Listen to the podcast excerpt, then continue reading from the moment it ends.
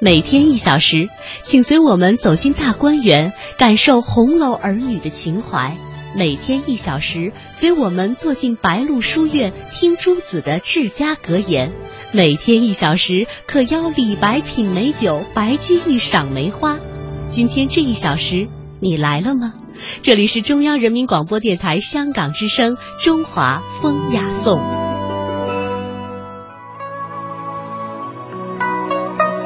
中华风雅颂，接下来的时间呢，我们要和大家一起来分享一些小故事。今天呢，我们要和大家一起讲的是名人和茶的故事。我们来一起关注冰心这位著名的作家最爱的茉莉花茶。大概是福建人的缘故啊，祖籍福建长乐的冰心，平时呢就最喜欢喝茉莉花茶。茉莉花茶不但具有茶特有的清香，而且呢还带着特别清香的这种茉莉花的味道。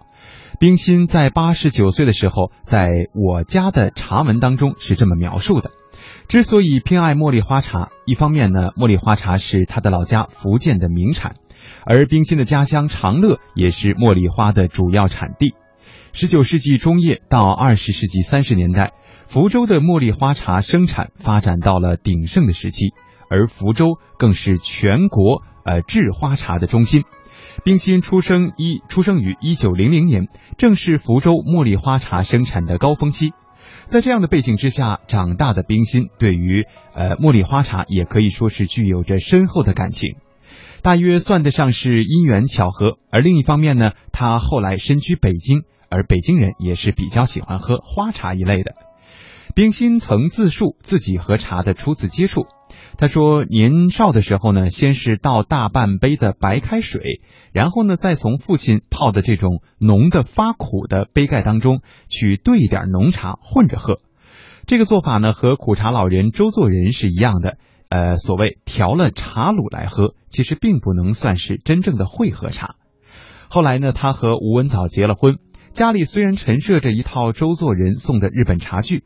包括了一只竹柄的茶壶和四只青花带盖的茶杯，但是那个茶壶之内啊，装的大多都是凉白开，也就是凉水，所以其实他并不算是真正会喝茶的。而在新婚之后，在燕京大学燕南园生活的时候，有一天，闻一多、梁实秋是结伴同来，刚刚坐定呢，二人却说我们要出去一下再回来。原来两个人是去买了烟和茶叶回来。这以后，冰心家才有了意识，原来待客一定是要准备好烟和茶水的。前人品茶尚清饮，按照这种说法，冰心不算是按照古法来品茶的。冰心出生在茶人之家，先天有了品茶和论茶的优越条件。先说冰心的祖父谢鸾恩，他可是一个非常有根基的茶人，单从泡茶用水的讲究可见一斑。他泡茶是井呃弃井水不用，而用的是雨水。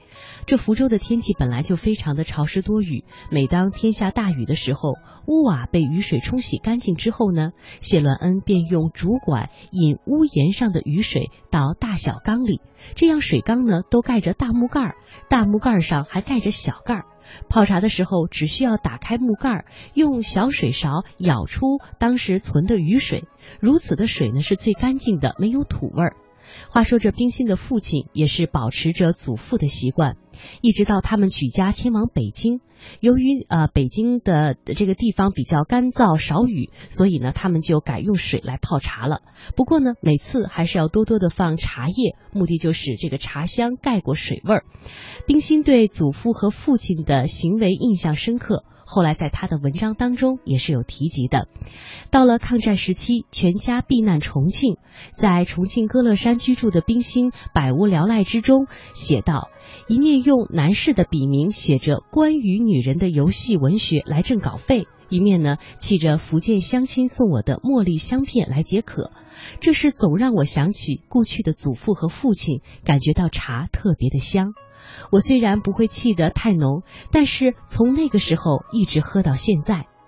冰心喝茶的历史呢，就可以从这个时候算起了。而在这之中，对家乡、对亲人的思念，都是品饮清茶之外的韵味儿。歌乐山生活时期，老舍常到他的家里来做客，每来必索茶喝。他赠给吴文藻和冰心的诗中这样写道：“中年喜到故人家，挥汗频频索好茶。家乡人知道冰心对于茉莉花茶的偏爱，去北京看望冰心的时候，带上的最好的礼物就是茉莉花茶。一九九零年底，冰心的女儿吴清有事回福州，当地的老乡还带了两罐家乡的茉莉花茶，托吴清转给冰心，表达一点心意。由此可见，冰心对于茉莉花茶的热爱。